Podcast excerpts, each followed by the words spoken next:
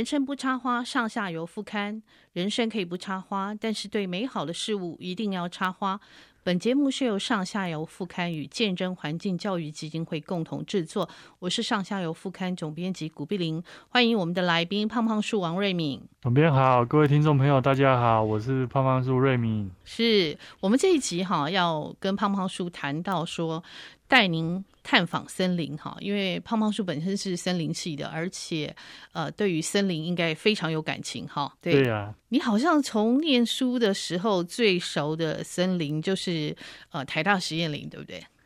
呃，最熟的应该是学校后山嘛，学校后山，福州福州山哦。那溪头我们也很常去，然后因为甚至好几次就是是。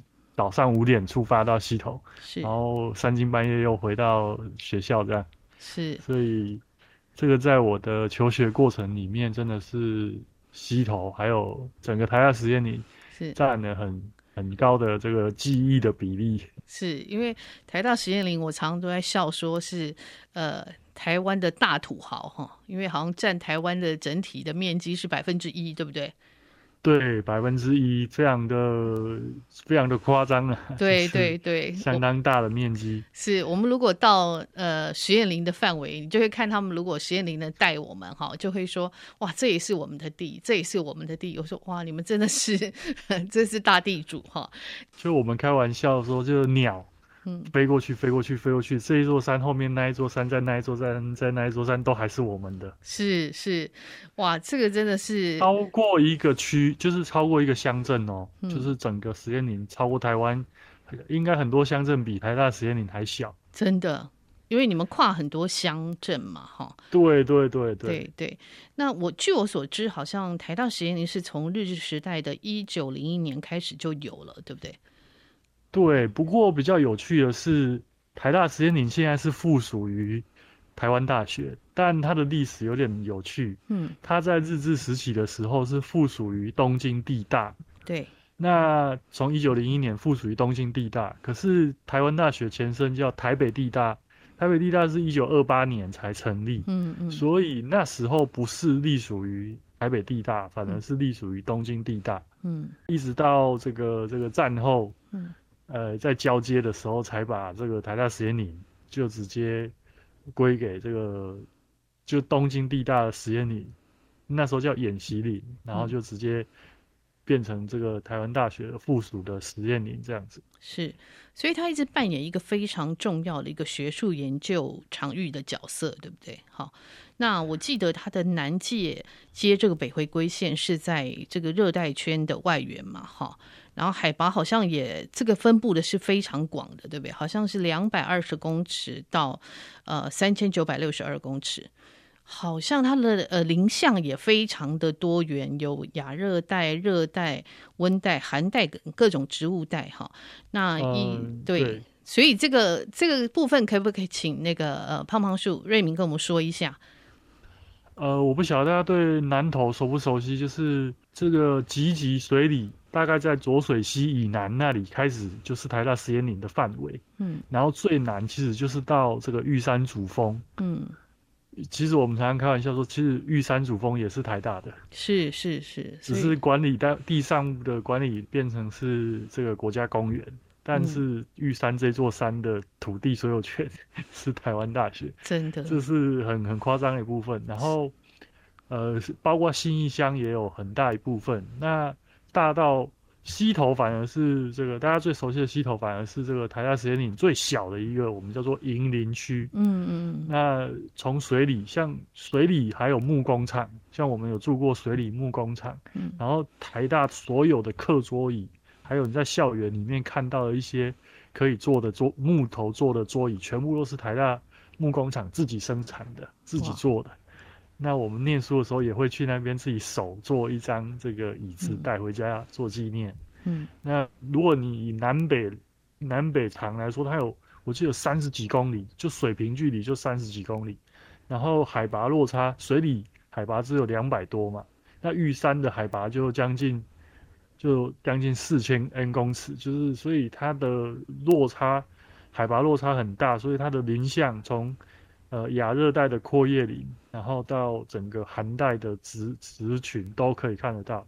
那里面有一半是天然林，一半是属于这个造林地，大概一比例我没有非常清楚，但是大概就是一半一半，所以是整个是非常丰富的。那它扮演的就是过去从日治时期开始，就是这个呃我们做实习很重要的场所。那我们自己呃大学的时候要就大三升大四的寒暑假，我们前前后后在实验林里面生活了。大概一个月左右，蛮长的一段时间了。嗯，所以如果说呃，就您最熟悉的这个热带雨林植物哈，对一般民众来讲，你会带他们怎么开始认识这座森林呢？呃，其实嗯，就是南投，我要再跟大家再讲一个有趣的，就是我们有所谓的这个这个，你一样的海拔在中部地区，它的这个。呃，气温是会更温暖，会更温暖。那它整个湿气是非常非常重的。那台湾有一个很有趣的现象，就是有一些热带雨林的植物来到台湾之后，台湾毕竟有冬天，然后台湾有干湿季，所以它需要找一个地方躲。那它躲的地方呢，通常会在台湾的南北两端，因为台湾南北两端会有这个。所谓的这个东北季风，所以冬天会下雨，比较不会那么干。然后它躲在溪谷，另外它躲的地方就是躲在鹿谷，很有趣的一个一个点，就是因为鹿谷它的湿气非常重，那鹿谷也是大家熟悉的溪头的所在地，所以会有一些热带植物，就是小小型的草本植物会会躲在台大实验林里面，这个是过去大家可能很难想象的。那另外呢，台大实验林有一座植物园，就是夏平热带植物园，在竹山。那收集了非常多的热带植物，所以我我也常常一直反复的提到介绍到很多的热带植物，就是都是我在夏平找到的。那夏平其实也是台大的实验林的一部分。嗯，那这里面有哪些热带植物，就是我们蛮熟悉的？呃，台湾一般人生活蛮熟悉，还有哪一些我们很少见到的？可以稍微举例吗？呃，蛮熟悉的，比如说像我们常吃的一些热带果树啊，就是比如说什么释释迦啦、莲雾啦，然后菠萝蜜啊、芒果啊，这些热带果树，就是我们所谓的热带水果。其实都是很多都是来自热带雨林气候。嗯，那另外比较陌生的，我会特别想要推荐大家去看的植物，像是，呃，那时候，呃，大家到夏平热带植物园，一进植物园很容易发现，而且我在这个网络上面常常有人问我的，就是号角树。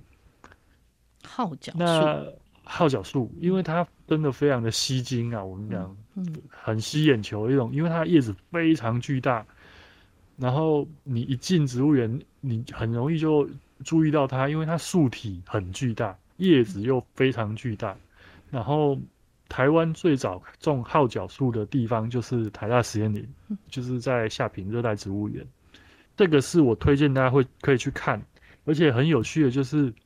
它的叶叶子背后是银白色的，然后因为台湾有干季，所以它叶子掉下来跟我在亚马逊雨林看到不一样。亚马逊雨林掉下来，它就是整个摊在地上，然后慢慢腐烂。可是台湾因为有干季，所以它掉下来之后，它会卷起来，就像一个拳头一样。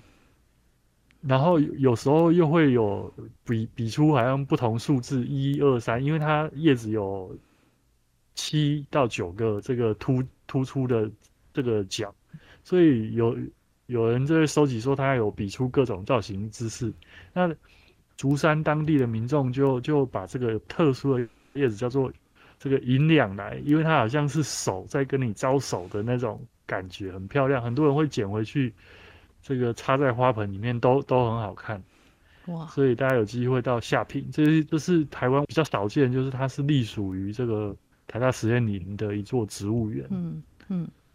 然后号角树听起来很吸引人哈，那呃号角树它它是亚马逊雨林的植物嘛？原生的话，它是整个中南美洲的热带雨林常见的一种大树，它可以长到五六十公尺那么巨大。那呃，台湾大概就只有三个地方看得到。第一个就是台大实验林，那后来这个科博馆盖热带雨林温室的时候也来这边采种。嗯哼。然后现在这个这个台北动物园的这个热带雨林馆也也有来这边这个引种，就是所以现在台北、然后台中跟南投都可以看得到这个树。那这个就是我们常讲的这个。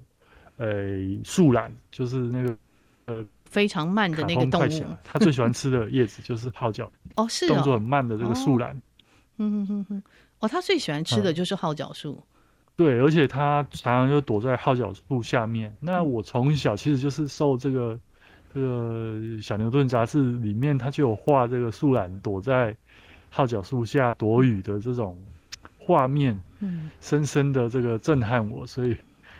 也是因为这个号角树跟这个树懒，所以让我开始对亚马逊充满了一种想象。而且夏平，因为它历史也蛮悠久，它应该是台湾前几座，它也是日治时期就已经落成的植物园，所以它里面的树非常的巨大。嗯，大家有机会可以来这边看看。那当然里面还有非常多的特殊的植物啊，不是只有号角树。嗯，这边大概它的面积大概是七点多公顷。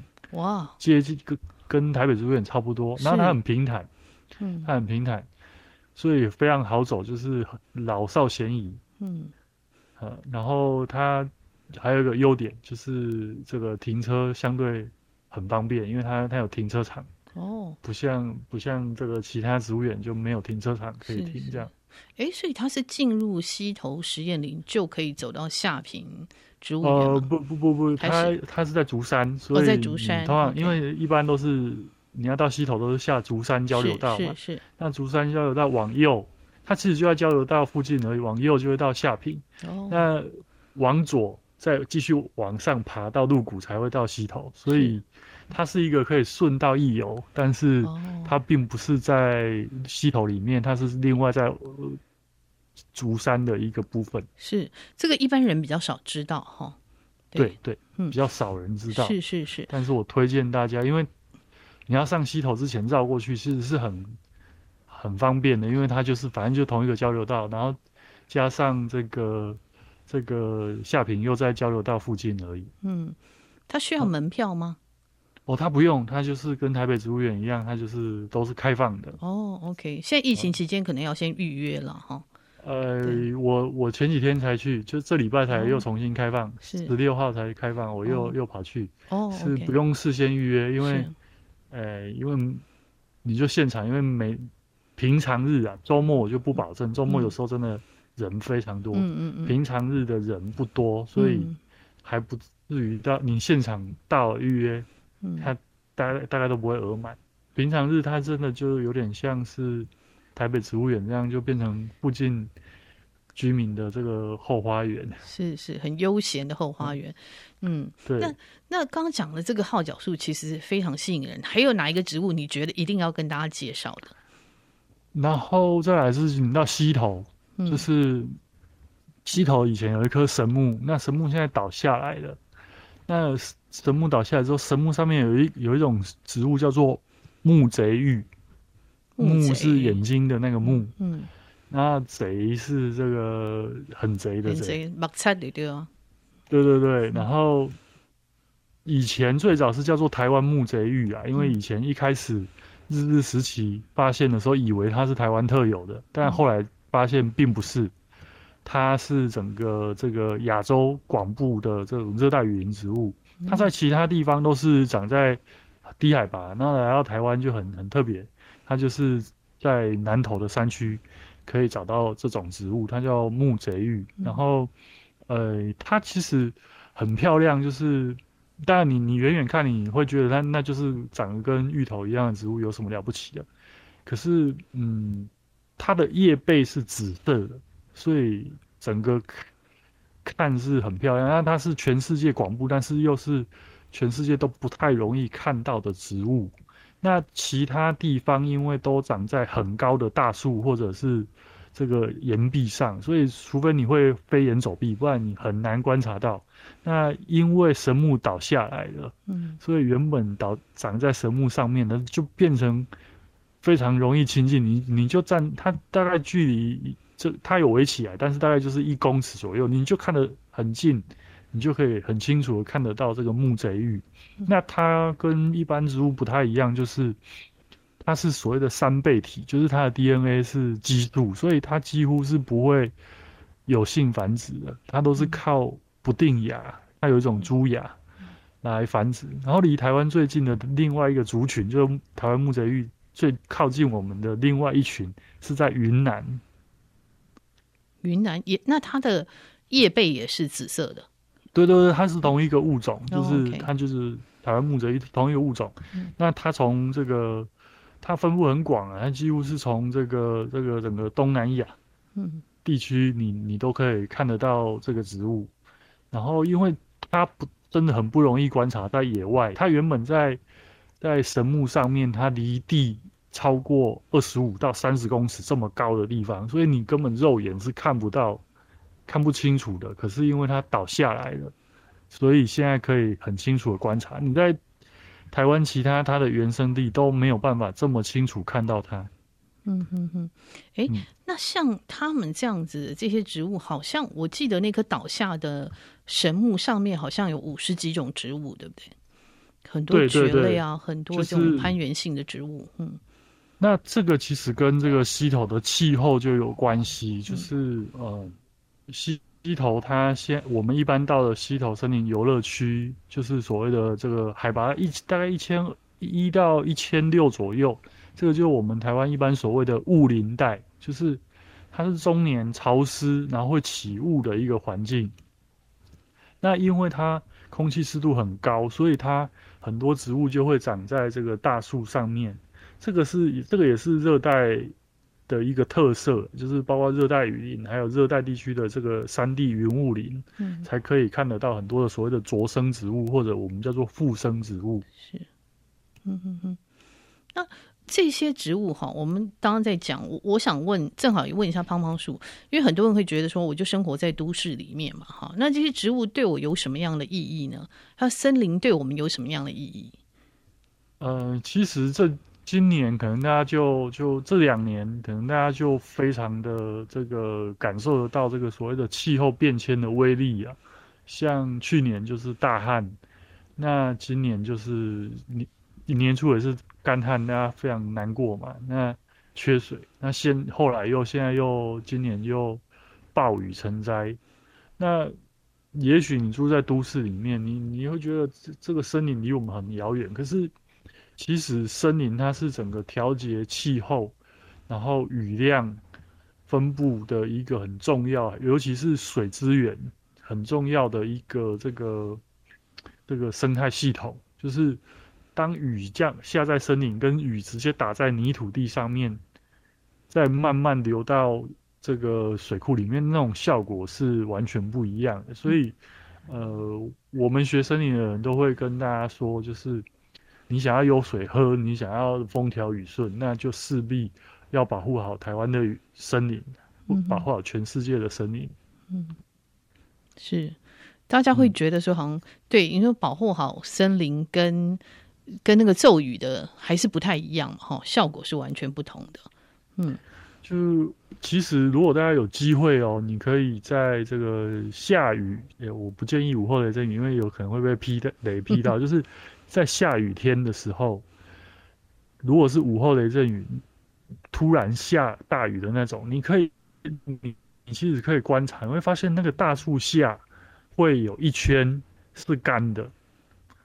因为因为枝条，因为树的这个枝叶，呃，就是密密麻麻的，所以它的雨是不会直，就算下下来，它是不会那么快速的直接落到土地，它是必须穿过层层的叶片，或者是经由树干，慢慢的流到森林的泥土地上面，然后慢慢渗到地底下，然后慢慢的这个汇聚到河川里面。可是你如果是直接完全没有森林，你直接打下来，它就直接就到河川里面，就变成土石流，那就直接就又出海去了。所以这个这个调节雨量、调节水分这一件事情是是蛮重要的。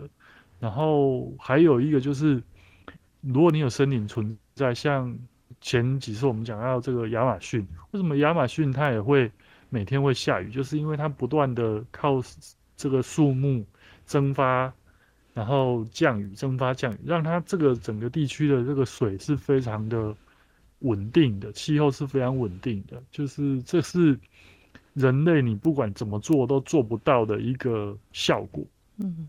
所以森林对我们来讲，并不是跟我生活没有相关，反而是息息相关，对不对？尤其是现在你在台，呃，市中心啊，不不是只有台北，就是市中心就会很热啊。那很热的情况下，其实现在很多都市开始绿化。你像台北，呃，这个敦化南北路或者是仁爱路，就很多个大树啊。那我也常开玩笑说，你在七八月最热的时候，你到象山去看看，嗯。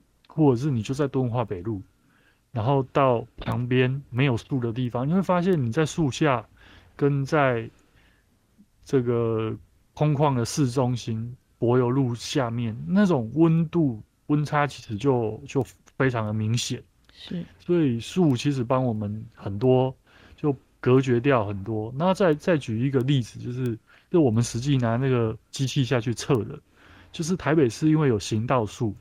所以你在有行道树的地方去测那个 PM 二点五，你会发现它 PM 二点五的值是很低的。嗯。啊，如果你是在没有行道树、直接裸露的这个大马路上测，那可能会就是两三倍的数值。哇！所以，所以其实树木真的是默默的替我们承受了很多这个污染。是，就是树其实是呃为人类，它给人类的其实是远远超过我们给它的哈。就我们有时候甚至连行道树给它大一点的栽培空间都嫌，好像都都会嫌说啊，这是寸土寸金啊，怎么样？嗯、有时候我真的是蛮替这些树难过的，就是你给它一个带状的栽植穴，它可以回馈给你的，包括阻挡噪音，包括空气，然后包括其他很多的这个正向的。嗯，那我我也常常讲，就是种树是一个，它它不会。像其他的你东西，就是它是一个不会污染环境的。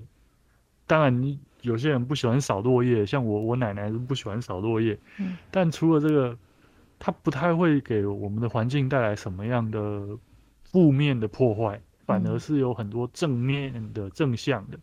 我再举一个例子，像可能很多人有听过台中这个台湾树王赖赏。嗯。那赖赏他当初买了很多垃圾山。那他在上面种了很多我们台湾的原生树种，然后原本溪里面都干掉了，因为他种了这些，把它变成恢复成森林之后，水又回来了，溪里面又有水，这个其实就是一个很很直接而且你看得到的真实的案例。嗯嗯，哇。所以，真的，我觉得听胖胖叔这样一讲，其实我们对于树啊或森林，其实我觉得应该是要更亲近他们，然后更了解他们。哈，那正好就讲到说，这几年我们其实常常在谈到说要用国产材嘛。哈，我记得从一九九一年起就颁布了这个禁止原始林砍砍伐的这个政策。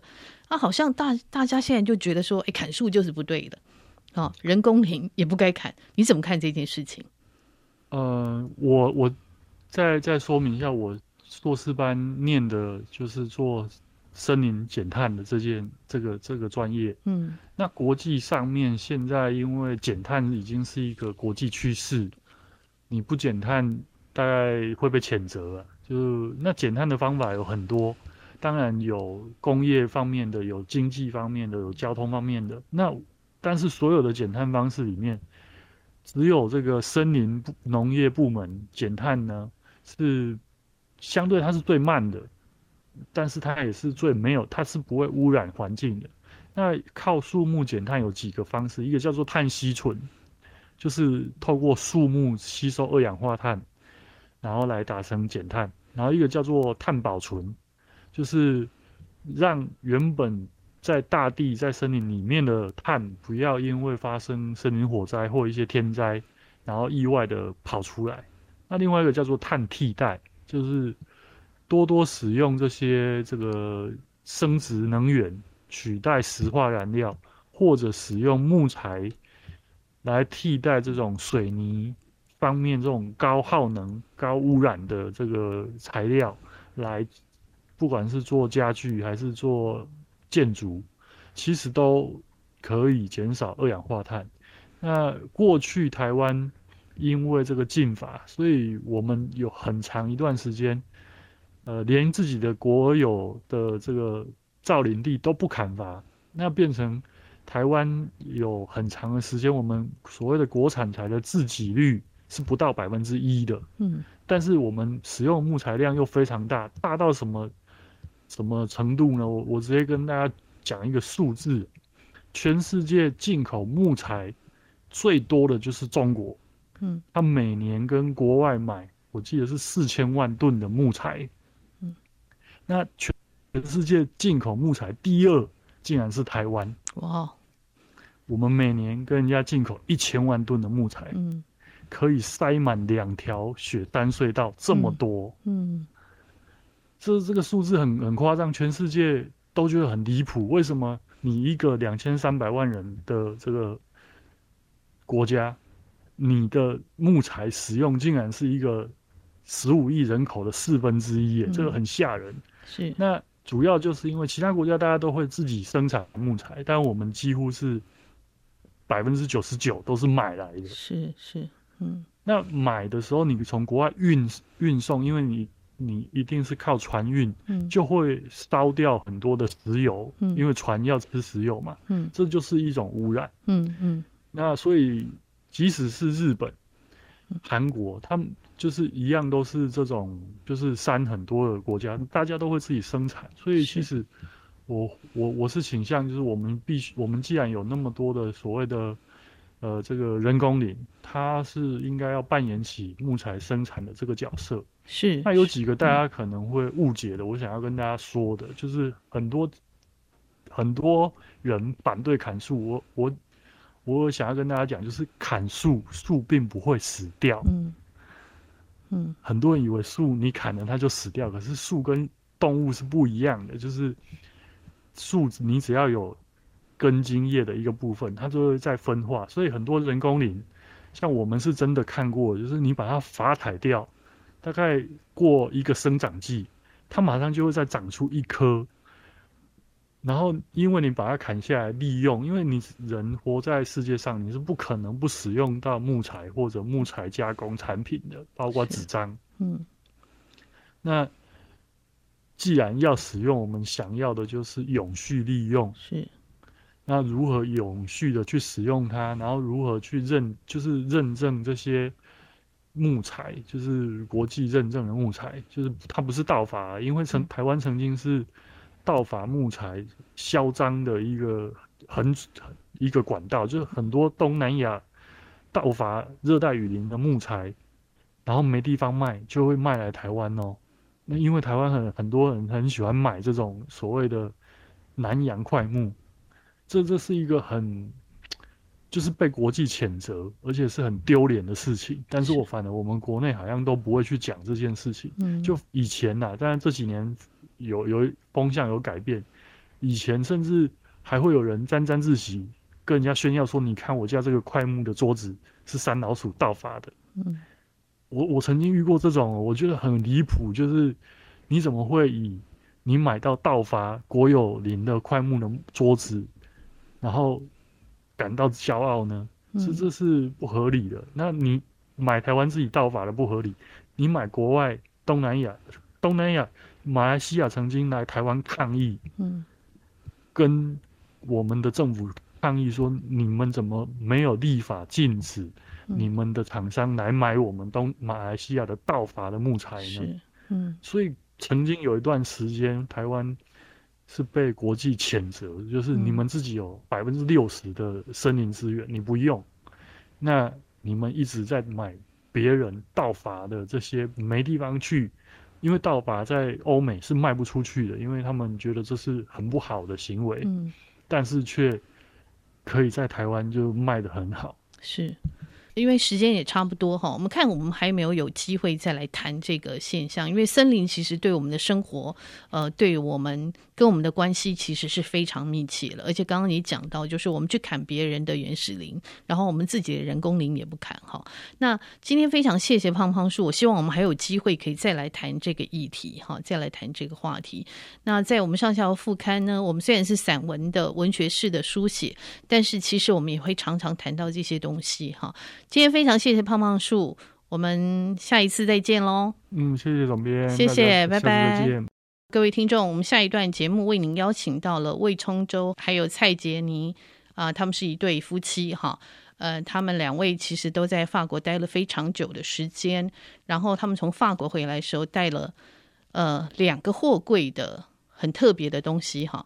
呃，因为这些东西，所以他们最近写了一本书，叫做《呼吸巴黎》。那呃，阿周跟那个杰妮，要不要跟大家先打个招呼？大家好，我是魏聪舟。嗯、呃，大家好，我是蔡洁妮。好，两位可不可以简单的自我介绍一下？呃，我们两个都是呃法国高等社会科学院的博士，我是那个历史方面的。然后我是学那个艺术社会学。是。你听起来哈，大家就知道他们是很有文化。那这一期上下游副刊呢，其实有邀呃阿周哈帮我们写了一篇。呃，他其实他因为他这个《呼吸巴黎》的书出版了以后，好像卖的很好哈，书卖的不错。对，那是好像出版第一个礼拜吧。嗯，那个成绩很好，就是曾经在读册是全国第二名。哦，是。所以呢，呃，我们这次的主题上下游副刊这次的主题是解开器皿的摩摩斯密码，我就请阿周帮我们写一篇餐桌艺术的文化冲击哈。那我们今天就来谈这个，呃，这个他们在法国留学，然后这个餐给他们什么样的文化冲击哈？我想先开始问一下那个两位哈，就是你们当时是在什么样的状况之下？诶，会，你特别有提到说，呃，跟先大家跟解释一下这个为什么叫呼吸巴黎好了。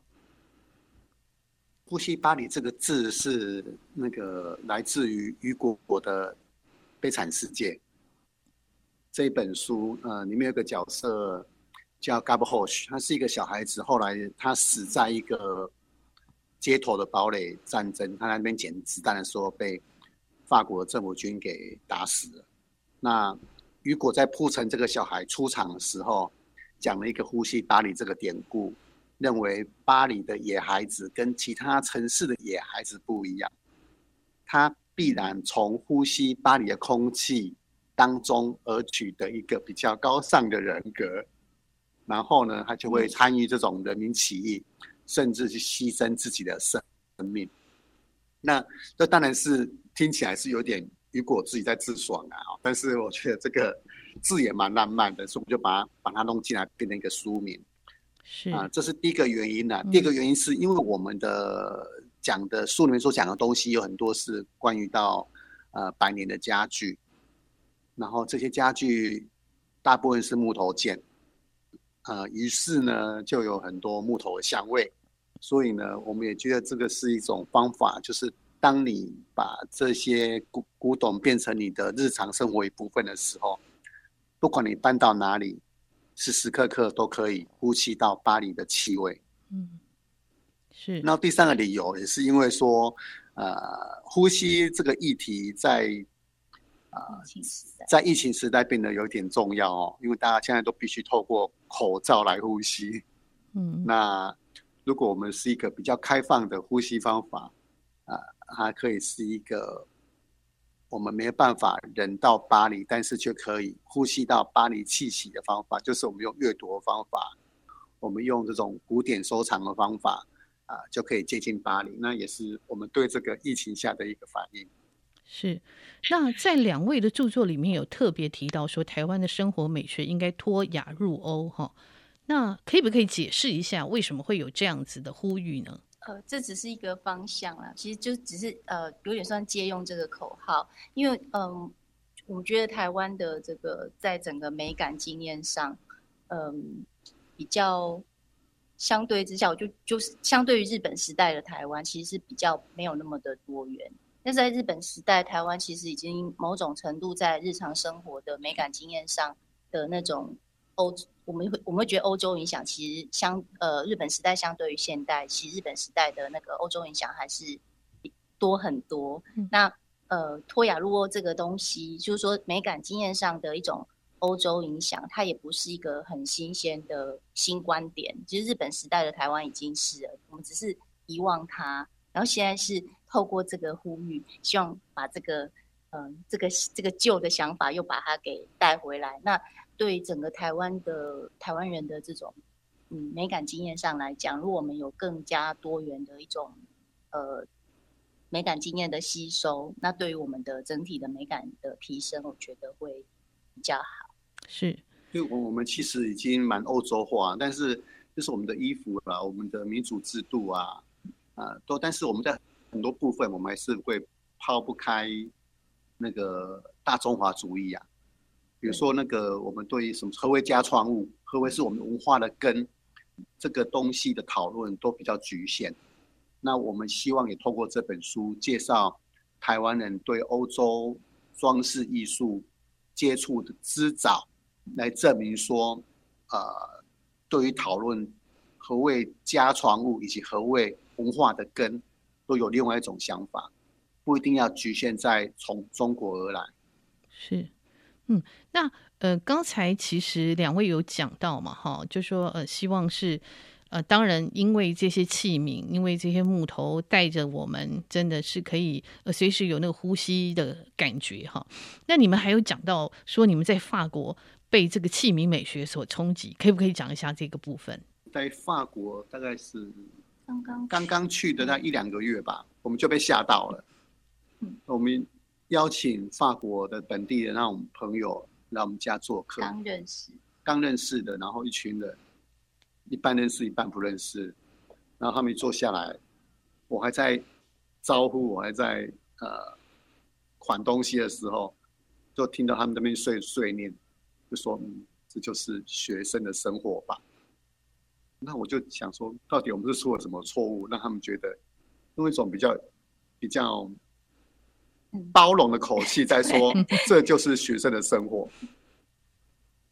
然后部长就开始检讨这件事情，然后发现说，应该是我们的他们看到桌上的东西就是出错了，我们的那些餐盘啊的组合就是一种比较临时性的，因为。毕业的学长姐啊，都会把东西留给新来的人。那我们就从东那边收一些，西那边收一些，所以整个桌上的那个整个组合就是很凌乱。那我想就是这个东西出错了。嗯，就每个人拿到的餐盘是不一样。所以桌如果桌上有五六个客人的话，大家都拿到不一样的餐盘的。然后这就是这就是学生的生活。嗯，那我们才了解说，诶，如果即使你很精心的去。想说要煮一道那种台湾料理给法国人吃，但是你的餐盘没有准备好，嗯、还是一件失礼的事情。嗯，然后后来，呃，就因为我们我们后来也被他们邀请去，他们就是这些刚认识的法国朋友家做客，然后就也发生另外一件事，就让我们知道说他们对。这个餐桌器皿是很很重视，那那其实是他那一次有点算是他的失礼，可是我们都不认为哦，就是也那天那个那那个那个那个 Madame 那个那个女士，她就呃可能她请的客人超过于她平常会邀邀约的人数，以至于她做做出来的菜，她没有办，她没有一个够大的那个餐桌大的锅子，大大的应该不能讲锅子，就是。大的器皿，对，去放那个食物给给大家分享这样子，所以可是那个食物它又必须要保持一个温度，所以他就 从厨房把一个锅具，哦，就可能他在那个锅具上煮煮东西，然后他就把那个锅具端到那个桌上。就是餐桌上，可是他端上的那一刻，他大概道歉了二十分钟之久，一直跟大家 说，就是很抱歉，今天因为人数太多了，所以他他就是没有足够大的那个器皿。嗯、那我我就在台湾，我们会觉得就是你吃个火锅一样，就是一个一个铁的，就是那种金属的器皿放在桌上，我们不会觉得很奇怪。可是他对这件事情，他一直抱歉，而且因为我们两个是外国人，他就一直跟我们讲说，这是一个特例，这不是法国的习惯，法国人不会在桌上把一个一个就锅具是锅具，然后餐具是餐具，两个是不能。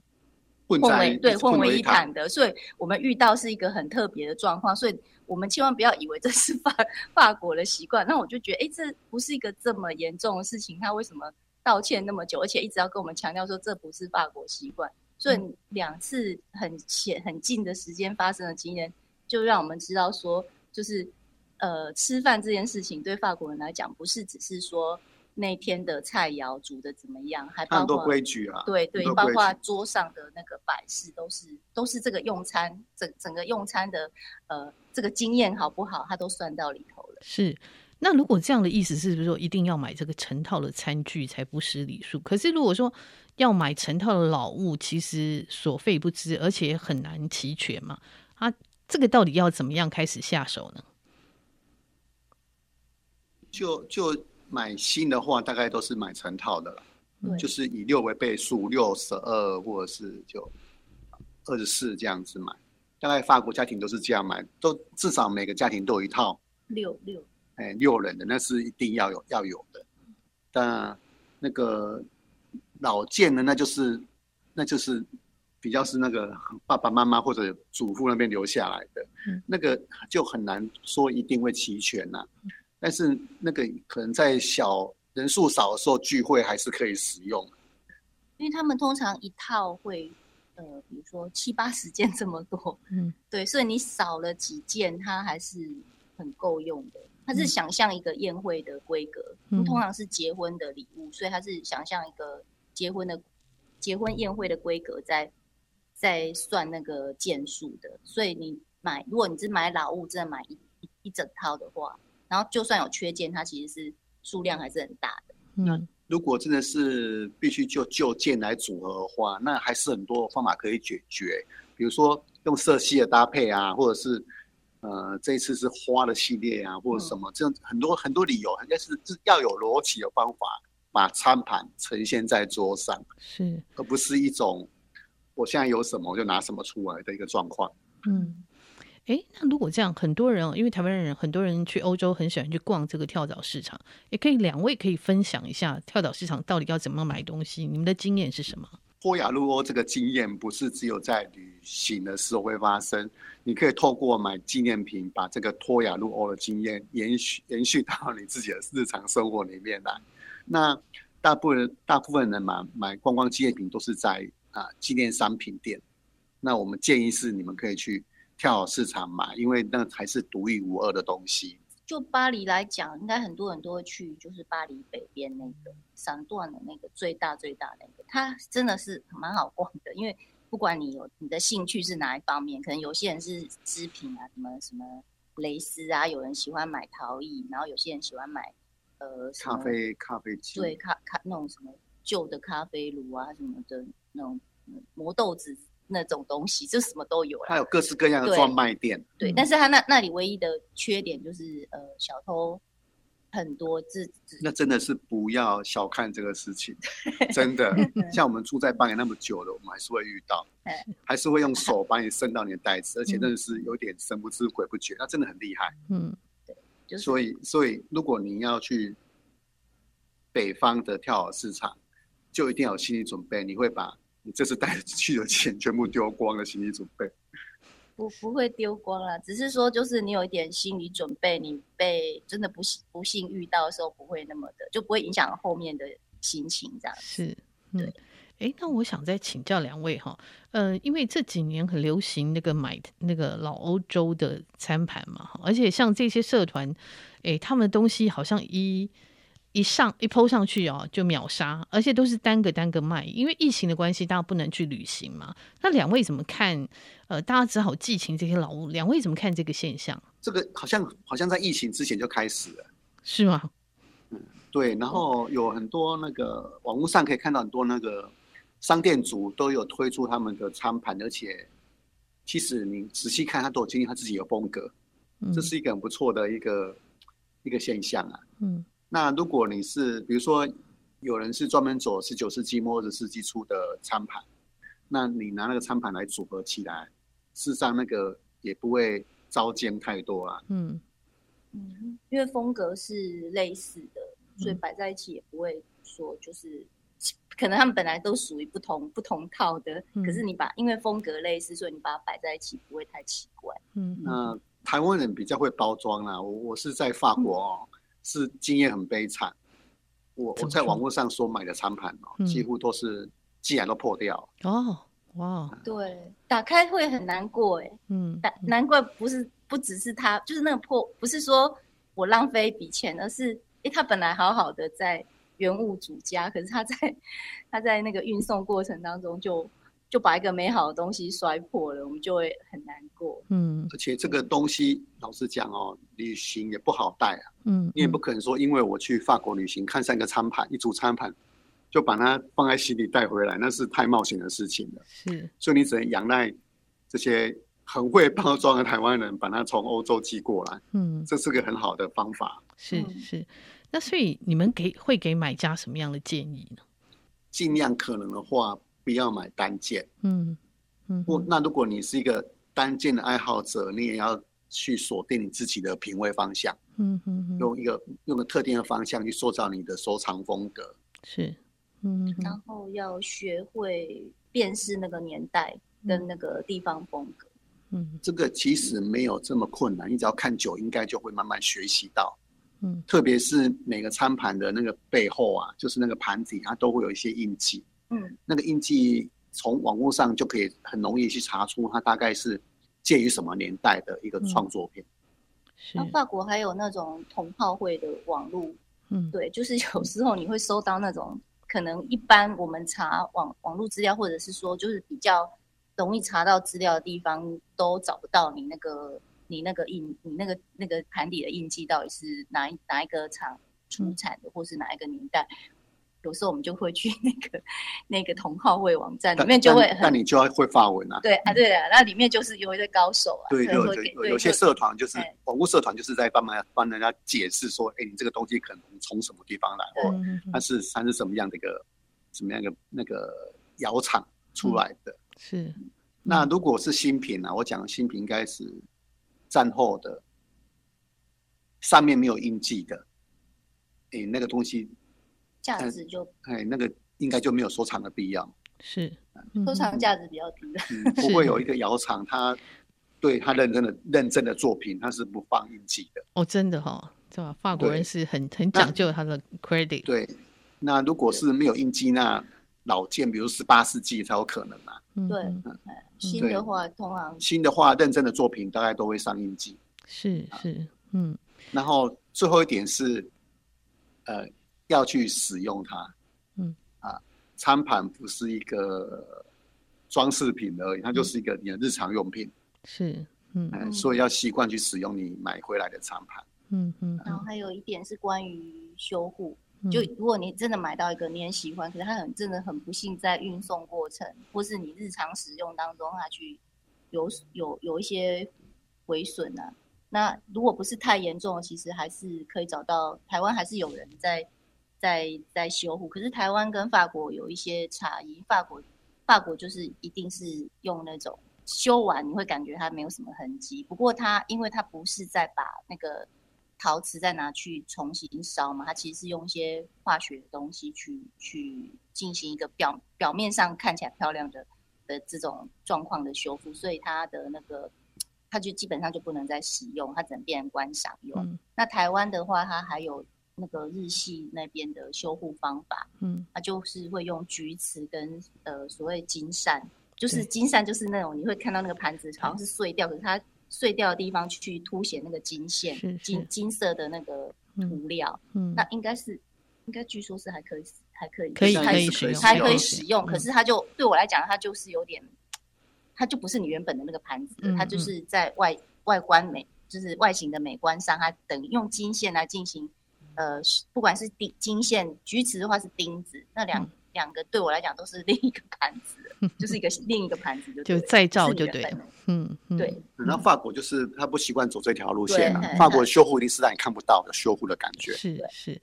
那但是但是还是但是如果你怎么去知道说你买回来的瓷器有没有有没有出来了？对，有没有被偷偷修护过？嗯，那个方法就是用用指头去轻敲。哦，那个那个声音是不一样的，是有修护过跟没修护过的那个瓷器敲起来声音是不一样，清脆声音不一样。是是是，嗯。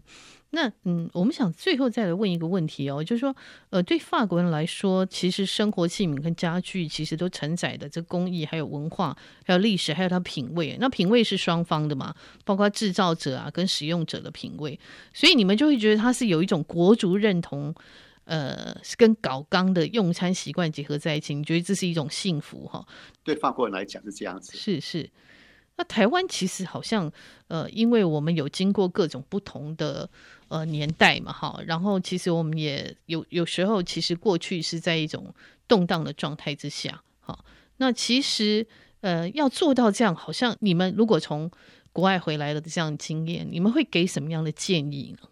我觉得 第一点就是，我觉得塑胶品尽量就不要再用它了，它它真的给人家一种呃临时性，随时你都准备要把它丢掉的状态。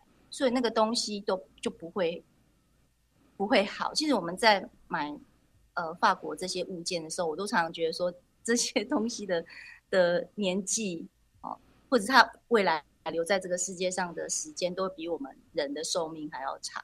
所以当初买的这个人，他他们都是带着这种这个东西，我可能就是会留在这个世界上，不管是不是传给我的后代，可是他都是会留在这个世界上好久的。那这个东西的那个工艺的那种。呃，精美的程度跟我们现在，你买一个塑胶的东西，你就是预期它可能几年内它就会坏掉，那个心情是不一样的。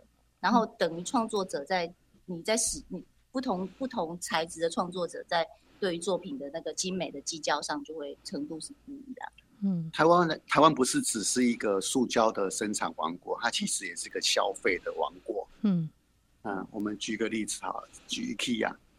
我刚从法国回来的时候，到 IKEA，我真的吓一跳啊！这是 IKEA 吗？我完全不认识的，跟我在法国看到 IKEA 完全不一样。应该是我们看过塑胶品最多的 IKEA，真的，全世界。对，对，所以那个那个 IKEA 是台版的 IKEA，是一堆塑胶品的 IKEA。嗯，那这是可以反映出台湾人对那个塑胶制品的一个大量依赖。嗯，那塑胶这东西有没有精致的可能哦？到目前为止，我觉得还还没有这可能哦。嗯，比如说你到米其林餐厅吃饭，那一个名牌的矿泉水放在桌上，嗯，那个百分之百会是玻璃瓶，玻璃瓶不会是塑胶瓶。嗯嗯，就是对对对一个名牌矿泉矿泉水而言，塑胶包装也是一个不体面的包装。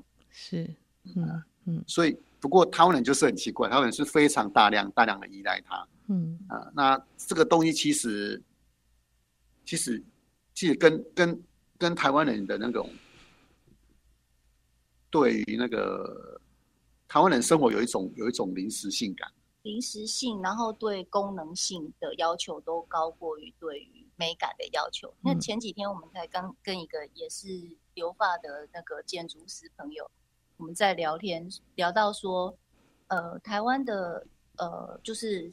室内的建就是什么室内设计，或者是说你的居家的，你对于一个建筑啊，或者是室内设计的要求，我们都会功能性摆摆摆的很前面。嗯，功能性包包括说呃那个收纳哈，你这个空间里面你要有多少收纳空间的一个规划。然后，可是这种我们对法国认识就是他们摆第一绝对不是功能，摆第一一定是。美感，嗯，就即使为了维持住这个美感，哦，即使你的生活使使用上会有一些不方便，他们都没有关系，就是美观一定是要第一的。那我觉得我们虽然不见得说可以走到到法国这个程度，可是我觉得可以某种程度在太偏重功能跟完呢，然后不是非常非常不重视美观这件事情，能不能稍微就是取得一点点的平衡？我们可以丢对于功能的要求。稍微降低一点点，然后对于美感的要求高一点点，也许就是往一个比较好的方向去前进。像像日本的节目哈，《全能住宅改造网》，对，事实上也有也有有在法国播出。嗯，啊，然后那个我朋友的建筑系的教授就跟我们讲说，如果你们要学这种东西哦，就不用来这边学了，你们去 IKEA 学就好了。啊、他说他解决一个功能的问题，就是收纳。是，但是哦，任何一个家居，任何一个空间，它的功能问题，我们都有办法，呃，利用资源的投入去解决。嗯就是说，比如说你你一个房子，你衣服太多嘛，放不完，那你就隔出一个买大一点的房子，嗯，然后隔出一间专门放衣服，嗯。但是功能的事情是你可以靠投入资源去解决的，嗯。但是美感这个东西，就是你永远没有办法完全解决，是。所以美的追求才是你应该去追求的，是，嗯。哎，因为功能是可解决的，是。美的追求是无限的，它是一个无无无无穷限的一个追求啊！是，对我我听了觉得蛮感动的。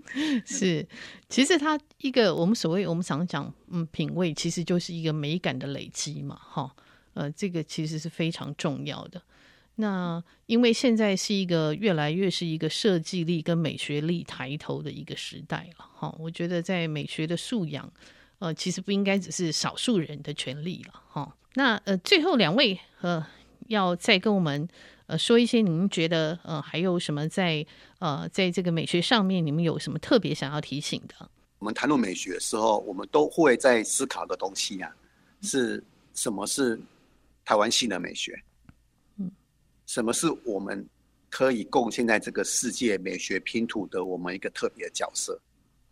那这个东西其实很大部分是必须透过你的工艺。